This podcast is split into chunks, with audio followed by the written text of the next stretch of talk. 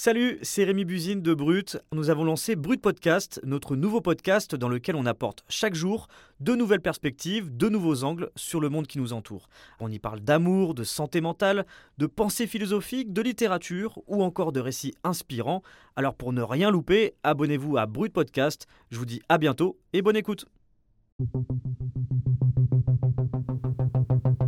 Préfère être anonyme pour des raisons de sûreté personnelle en fait, parce que je considère que, en général, quand on est engagé en politique, surtout ce genre de forme de militantisme, il y a toujours un risque qu'on pourrait qualifier de sécuritaire, puis c'est un mot qui est toujours un peu sensible à employer.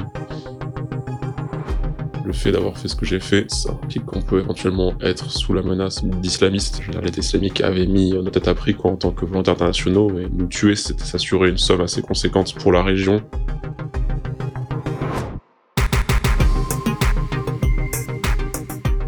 Julien, la personne que vous venez d'entendre, est un militant d'extrême gauche dans le viseur de la DGSI, le renseignement intérieur français.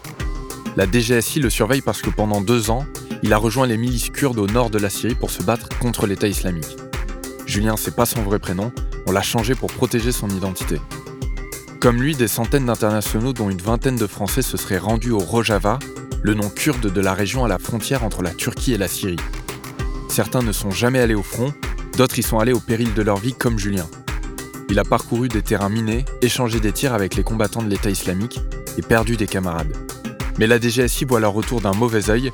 Elle considère que ces activistes d'ultra-gauche qui ont combattu l'État islamique représentent une menace sur le territoire français. Je suis Charles Villa et vous écoutez Défense de filmer.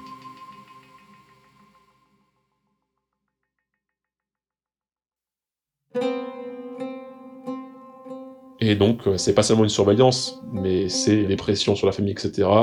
Parce que, bah oui, quand les services de renseignement appellent tous les mois vos parents, etc., euh, voilà, essayent un peu de manipuler vos parents pour les faire parler, pour leur mettre la pression, etc., sur vous, sur vos amis, sur votre entourage. Quand ils vous choquent, ils vous disent Ah, vous n'êtes pas en garde à vue, parce que voilà, on vous arrête pas, parce qu'on n'a rien à vous reprocher, mais c'est bien si vous nous suivez, parce que si vous ne suivez pas, il se pourrait que vous ayez une perquise chez vous.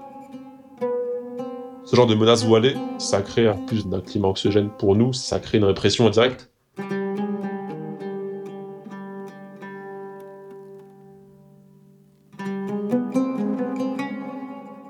Cette activiste, c'est la journaliste indépendante Lina Rissi qui l'a interviewée. Salut Lina. Salut Charles. Alors déjà, comment t'as rencontré Julien? Alors en fait, on se connaît depuis 2017. À l'époque, j'avais enquêté sur ces Français qui ont pris les armes aux côtés des YPG, les milices kurdes, et à ce moment-là, Julien avait 21 ans. Il était en Syrie, à Tel Abyad plus précisément. Il attendait pour retourner au front et j'avais réussi à entrer en contact avec lui par WhatsApp, malgré les coupures de courant.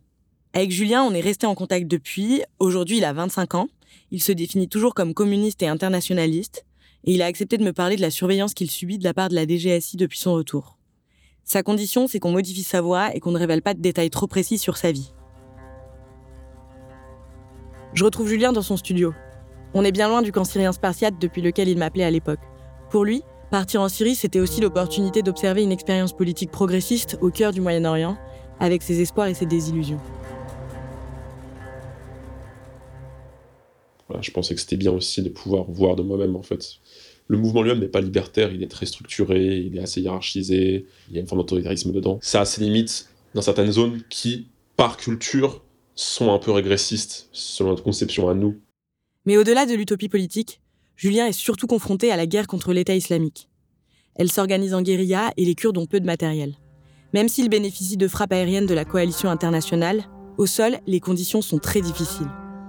Quand j'ai rejoint le front, euh, début 2017, c'était au moment où on avait vraiment lancé l'offensive un peu finale, on va dire, contre l'État islamique. Le but, c'était de commencer à encercler la ville de Raqqa et les alentours. Et donc, il y a eu euh, deux opérations majeures qui ont été lancées, qui étaient un peu les grosses opérations avant l'encerclement final de Raqqa, qui étaient à l'ouest, l'opération de Tabqa.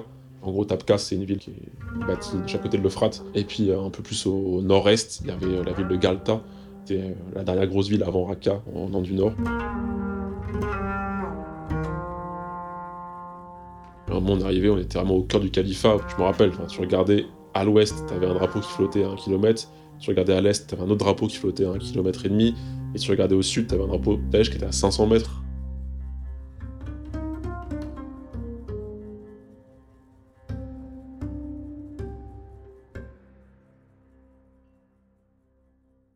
En fait, ces Français, en se battant avec les forces kurdes, ils ont en quelque sorte participé à la victoire territoriale contre l'État islamique, Euh, pour que les gens comprennent bien, je pense que c'est important d'expliquer du coup pourquoi aujourd'hui ils sont la cible de la DGSI. Alors en fait, pour la DGSI, leur profil pose un important problème sécuritaire.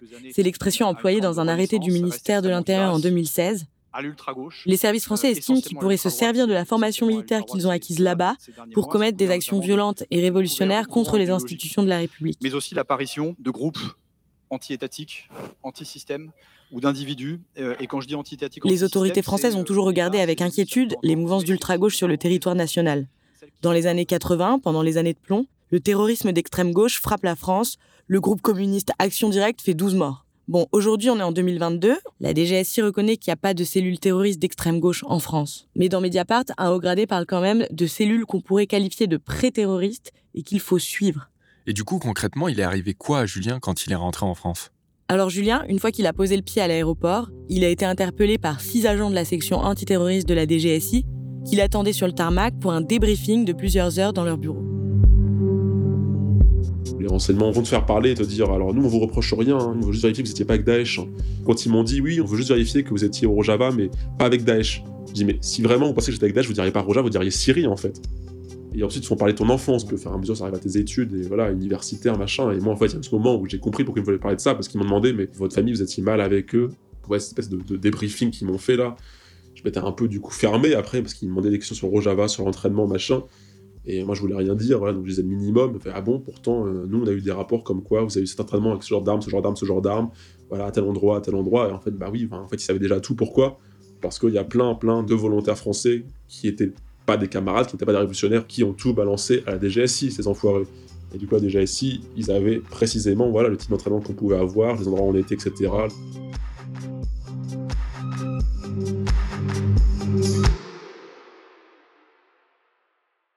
En fait, il y a toujours aussi ce flou administratif et juridique sur lequel joue la DGSI tout le temps. C'est de pas dire dans quelle mesure on est obligé ou pas de les suivre. Ils vont vous dire ah non, mais on ne voulait pas en garde à vue, vous n'êtes pas interpellé, mais suivez-nous. Est-ce que je voulais vous suivre? Bah oui, on est dans un aéroport, c'est un contrôle, vous devez nous suivre. Tu sais pas sur quel pied danser, tu sais pas à quoi t'en tenir.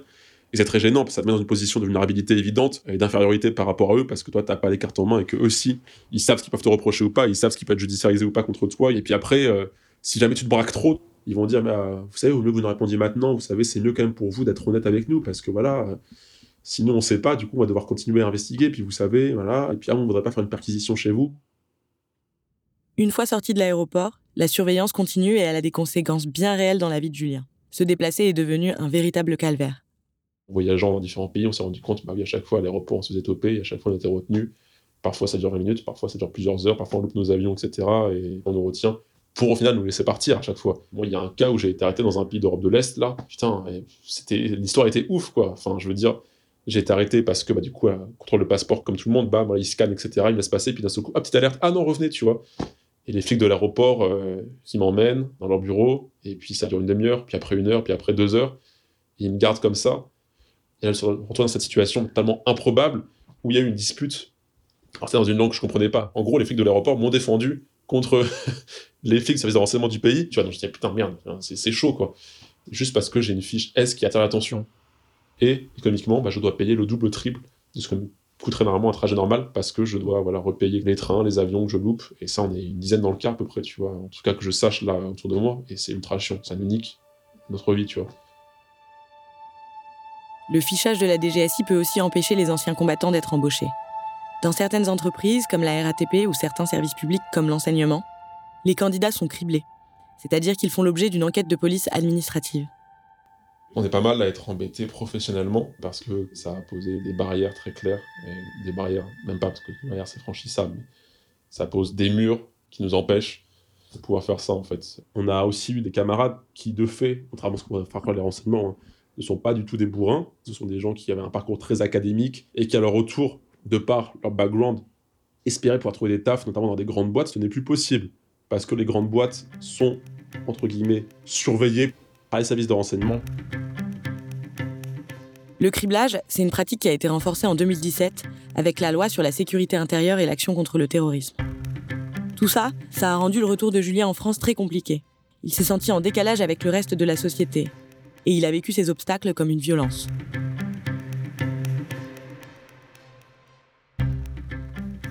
On arrive là, on revient en France, on veut juste retrouver un équilibre parce qu'on a vécu des choses dures, parce qu'on a envie de reprendre un peu notre vie, parce que beaucoup d'entre nous, en tout cas moi, on est parti jeune, on a un peu l'impression d'avoir loupé les meilleures années de notre vie. Je regrette pas, tu vois, je le referai, c'était à refaire. Simplement, on a envie maintenant de cet équilibre un peu de profiter. On nous interdit l'accès à la moitié des possibilités professionnelles, de relations sociales avec certaines personnes, parce que on a fait ça. On pourrait vriller, franchement, si on était un peu plus affaibli intellectuellement ou psychologiquement, tu vois. On pourrait vriller.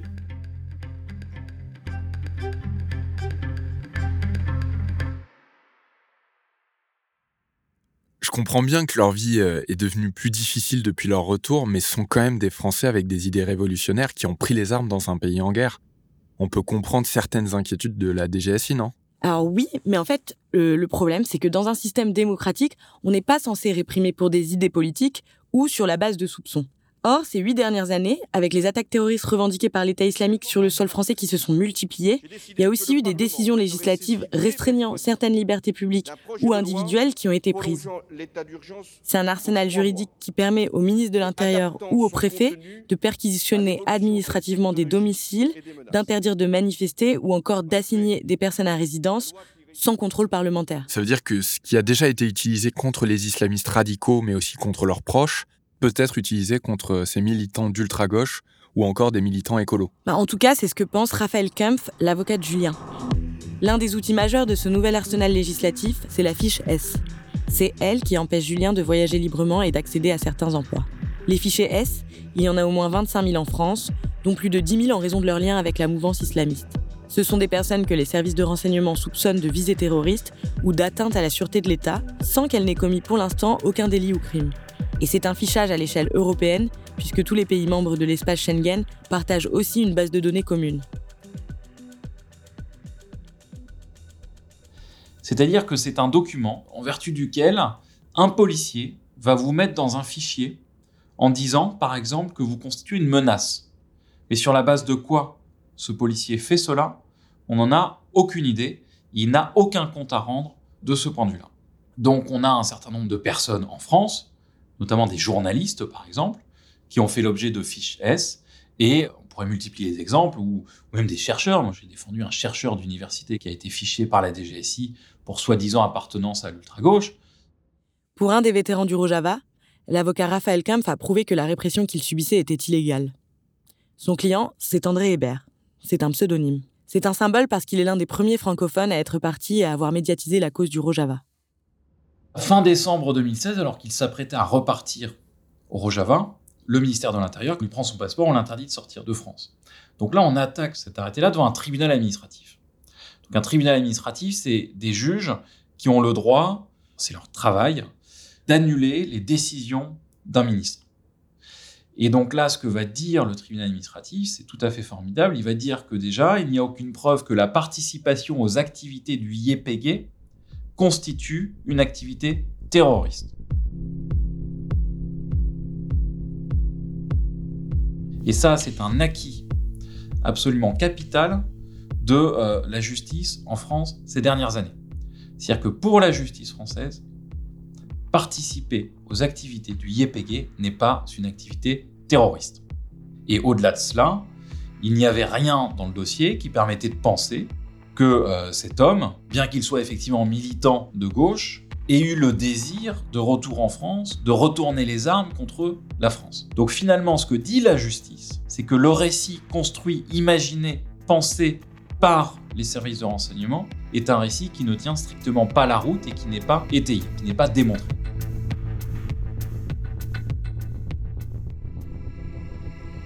Là maintenant, il fait quoi, euh, Julien? Il a un travail euh? Alors, euh, je peux pas être trop précise pour euh, protéger son identité, mais en tout cas, euh, oui, il a trouvé un travail. Il est un peu passé à travers les mailles du filet dans une entreprise qui a justement pas fait ce criblage. Après, il a mis un peu de temps à trouver parce que justement, il s'est fait recaler sans raison vraiment très claire à plusieurs reprises. Est-ce qu'il t'a dit concrètement ce qu'il avait fait au Rojava?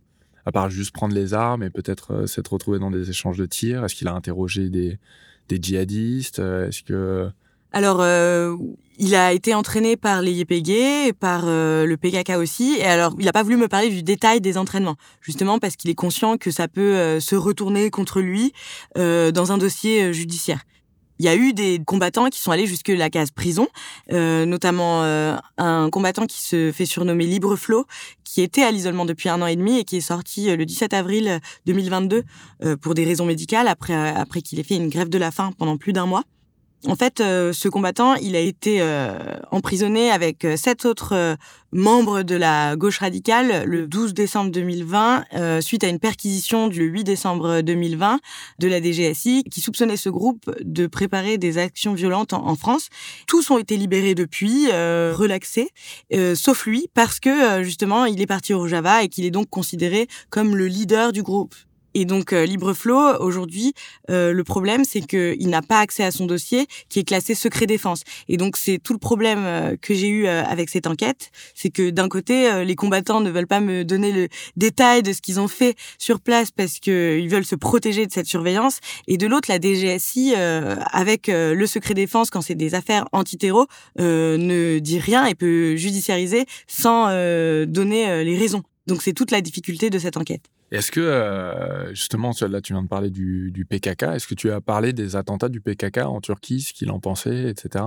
Alors, euh, je peux pas vraiment parler pour lui, hein, euh, mais euh, en tout cas, euh, je pense qu'il n'est pas contre les actions du PKK, mais il faut savoir que c'est un contexte totalement différent, qu'il est bien conscient, comme tous les combattants, que le contexte n'est pas du tout le même en France.